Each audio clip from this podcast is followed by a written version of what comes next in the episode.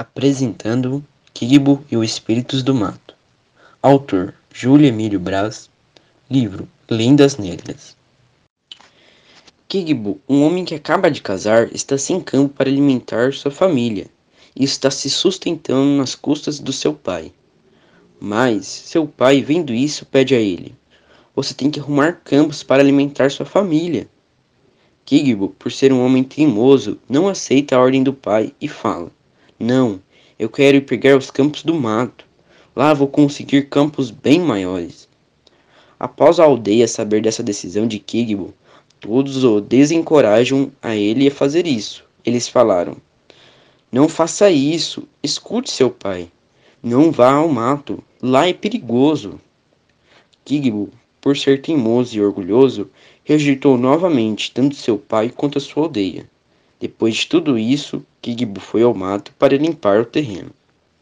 Antes de Kigbo ir para o mato, seu pai o avisa novamente sobre os perigos de lá e fala a ele sobre os espíritos do mato. Mas Kigbo, por ser um homem teimoso, rejeita novamente seu pai e vai ao mato. Kigbo chega ao mato, escolhe um bom lugar para ser seu terreno e fazer sua plantação.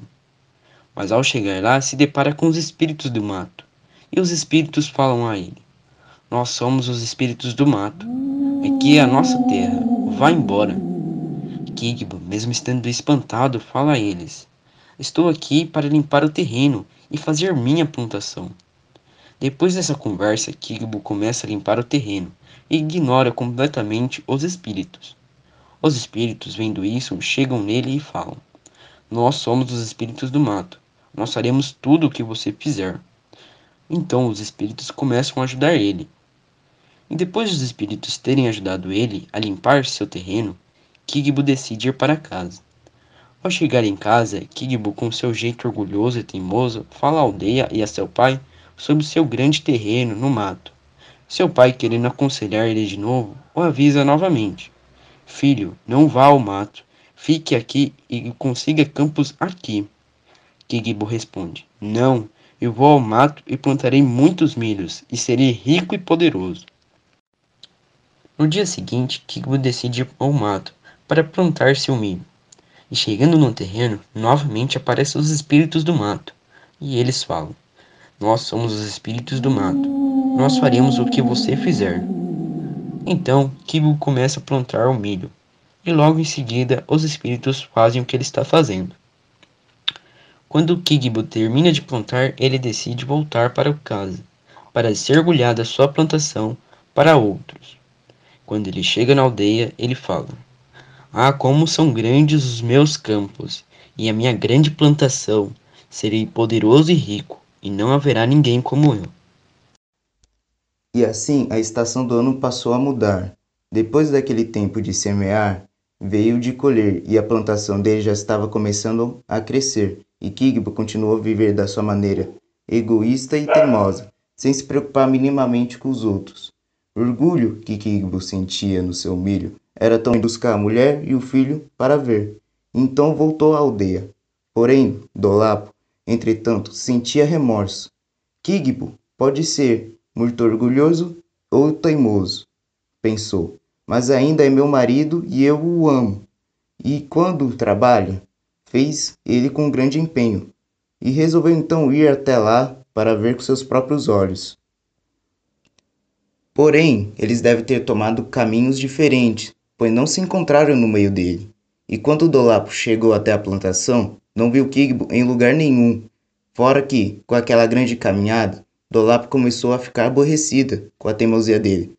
Para que não desbravava? Ele com um campo mais pequeno e perto da aldeia. E o filho de Dolapo começou a chorar. Tens fome, pequenino? perguntou ela. Mas não posso te dar esse milho, pois ainda não amadureceu. Porém, como o filho de Dolapo começou a chorar mais alto e berrar ainda mais, ela arrancou uma espiga de milho, mesmo, mesmo estando verde, e deu para o filho comer. E neste momento, os espíritos, o mesmo grupo de espíritos, apareceram novamente e disseram: Nós somos o espírito do mato. O que você fizer, nós vamos fazer.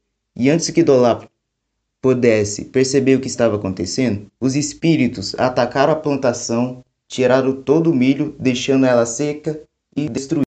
Destruído, e Kigbo, que estava chegando na plantação, começou a ouvir o choro de Dolapo e do bebê, preocupado e com mais depressa que pôde para a plantação. Quando chegou lá, ficou horrorizado perante o panorama em que deparou. Não havia um milho sequer de pé. O que aconteceu? perguntou Kigbo. O nosso filho chorava com fome, de modo que arranquei o milho e dei para ele comer, explicou Dolapo. Criança estúpida! gritou Kigbo, fazendo em seguida algo de terrível, já que agarrou o menino e sacudiu ele. Antes de ter tempo para perceber as consequências do seu ato, o grupo de espíritos apareceu e disse: Nós somos espíritos do mato e essa terra nos pertence. Tudo que você faz, nós faremos. E assim, os espíritos começaram a agarrar o menino e sacudir ele da mesma maneira, e Kigbo se sentiu culpado e furioso com o que estava acontecendo. Porém, tentou convencer de que a culpa era de Dolapo. Olha o que você me obrigou a fazer! exclamou, cometendo um novo erro, pois esbofeteou a mulher. Nós somos espíritos do mato. Tudo que você fizer, nós faremos. Depois, todos começaram a dar bofetadas atrás de bofetadas em Dolapo. Kigbo percebeu a besteira que fez e bateu com os punhos na cabeça. O quão estúpido eu fui! Por que não ouvi meu pai? Nós somos espíritos do mato e essa terra nos pertence. Tudo o que você fizer, nós faremos. E os espíritos, então, começavam a bater em Kigbo. Desesperado, ele pegou a esposa e filho e começou a fugir, enquanto gritava e repetia várias vezes: Eu nunca mais volto aqui. Eu nunca mais volto aqui, repetindo diversas vezes enquanto corria. E bom, é assim que a história de Kigbo e os espíritos do mato se encerra. Há muitos e muitos anos, conta-se que vivia entre o povo Chaga uma viúva muito velha e triste. Enquanto na maioria das casas de sua aldeia reinavam a alegria e a felicidade, em parte por conta das muitas crianças que nelas viviam, em sua casa reinava o mais triste e melancólico dos silêncios. E por quê? A pobre mulher casara-se muito cedo com um homem que amou demais. Infelizmente, tal homem morreu bem cedo, e os dois não tiveram a oportunidade de ter filhos. A mulher, extremamente infeliz diante de tão grandiosa perda, jurou que jamais ousaria se casar. Foi se afastando de todos, e o tempo passou, passou e passou, e quando se deu conta estava velha, velha e sem filhos, e por isso mesmo sem netos. A única coisa que restaria para si seria a solidão de uma casa vazia de alegria e felicidade. A bem da verdade, tudo que ainda lhe dava alegria na vida era um pequeno terreno junto de sua casa onde costumava cultivar frutas e legumes. Plantava com carinho. Não se via erva daninha onde quer que se olhasse. Passava quase todo dia arrancando ar e espantando os animais que porventura se aproximassem da plantação. Dedicava-se especialmente às cabaças. Por conta disso, os outros aldeões zombavam dela, dizendo que tratava as cabaças como se fossem os filhos e os netos que jamais teria. O espírito que vivia na montanha e protegia o povo Chaga, penalizado com sua situação, resolveu ajudá-la. No dia seguinte, quando a viúva velha cuidava de sua roça, um mensageiro do espírito veio até ela e disse: Cuide muito bem das próximas quatro cabaças que retirar desta terra, pois elas serão os quatro filhos que você nunca teve. Achando-se mais uma vítima de alguma brincadeira perversa dos aldeões, o sol que brilhava forte àquela hora do dia batia bem nas costas do mensageiro e a impedia de ver-lhe o rosto. A velha perguntou: Do que está falando, homem? Como posso dar carinho e cantar canções de ninar para uma cabaça? Acaso me toma por louca? Confia em mim, pediu o mensageiro, e nada mais disse, desaparecendo bem diante dos seus olhos. A viúva velha, mesmo acreditando que se tratava realmente de um enviado do espírito da montanha, ainda continuava cheia de dúvidas, incapaz de crer no que ouvira. Atendendo ao seu pedido, recolheu quatro cabaças, a quarta lhe parecendo realmente estranha e excepcionalmente grande.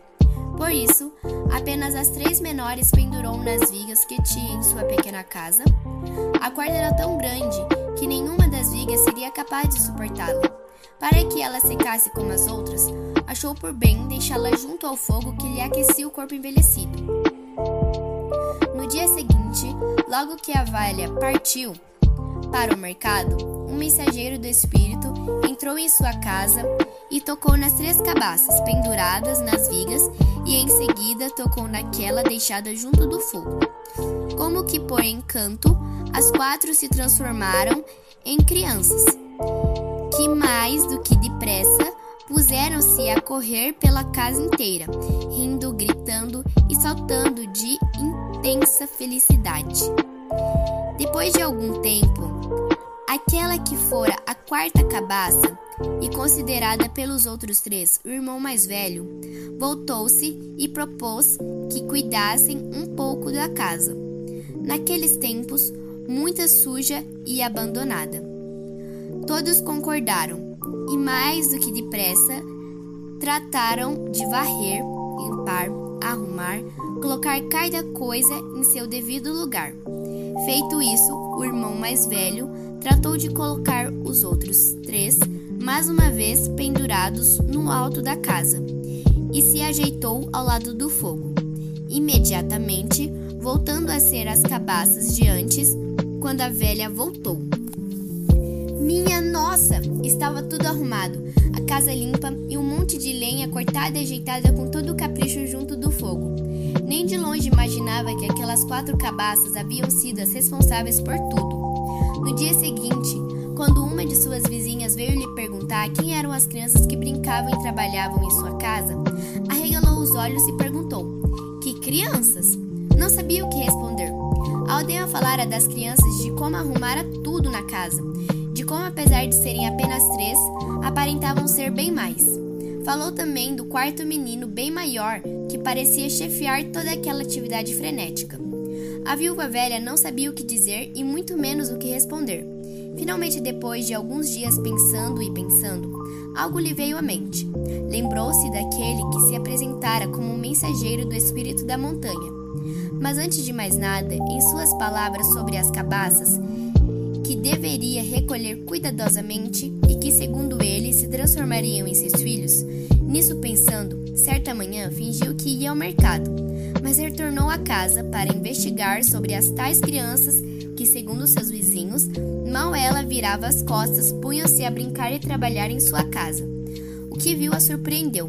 Realmente haviam quatro crianças brincando e trabalhando dentro de sua casa.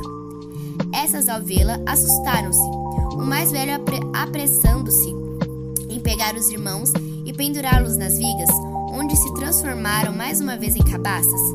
Esperem, esperem! pediu ela, fazendo com que o mais velho, depois de se ajeitar junto do fogo, também não se transformasse em cabaça. Sejam meus filhos e não meus empregados. Deem a mim a oportunidade de amá-los e cuidar de vocês, por favor. Ouvindo isso, as cabaças que estavam penduradas nas vigas voltaram a ser crianças e juntaram-se ao irmão mais velho. Quando ele se aproximou da viúva velha, ela os abraçou carinhosamente, os olhos cheios de lágrimas. Daquele dia em diante, todos as viram sempre junto daqueles que ela viria a chamar de seus filhos.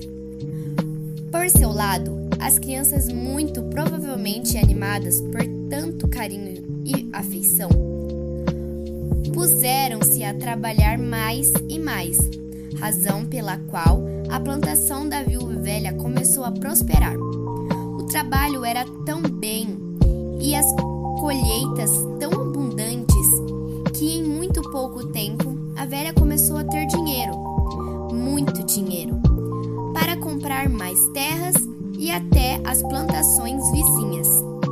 Depois vieram algumas cabras que logo logo se transformaram num rebanho velha transformou-se na fazendeira mais rica do lugar e nunca mais precisou trabalhar. Apenas uma coisa ela ainda gostava de fazer: cozinhar. Cozinhava para ela e para os filhos, Até que um dia tropeçou no filho mais velho, que, como de costume, ficava sentado junto do fogo, observando o trabalho dos outros três irmãos. A panela enorme que carregava espatifou-se no chão, e o guisado que transportava derramou-se por inteiro, sujando todo o seu caminho. Quantas vezes eu já disse para não ficar aí igual um, um igual um vegetal inútil que sempre foi? Rugiu ela furiosa. Não sei por que perco tempo cozinhando para um bando de vegetais como vocês e seus irmãos. Afinal de contas, agora eu sou uma mulher rica e não preciso mais de de ela nem teve tempo de dizer sequer mais uma palavra pois no mesmo instante o irmão mais velho transformou-se numa cabaça bem diante dos seus olhos. Horrorizada, a viúva velha ocorreu para a roça, onde trabalhavam os outros três. Não ouvia mais risos, nem suas vozes alegres, cantando enquanto trabalhavam. Encontrou apenas mais três cabaças pequenas. Voltem, meus filhos! gemeu desesperada. Me desculpem, eu, eu, eu. Tarde demais. Eles nunca mais voltaram. Durante muito tempo, quem passasse pela casa da viúva velha podia ouvir nitidamente o seu choro e as súplicas inúteis pela volta dos quatro filhos, tão inúteis quanto as quatro cabaças com as quais ela viveu abraçada até o último de seus dias. Mas uma vez infeliz e sozinha.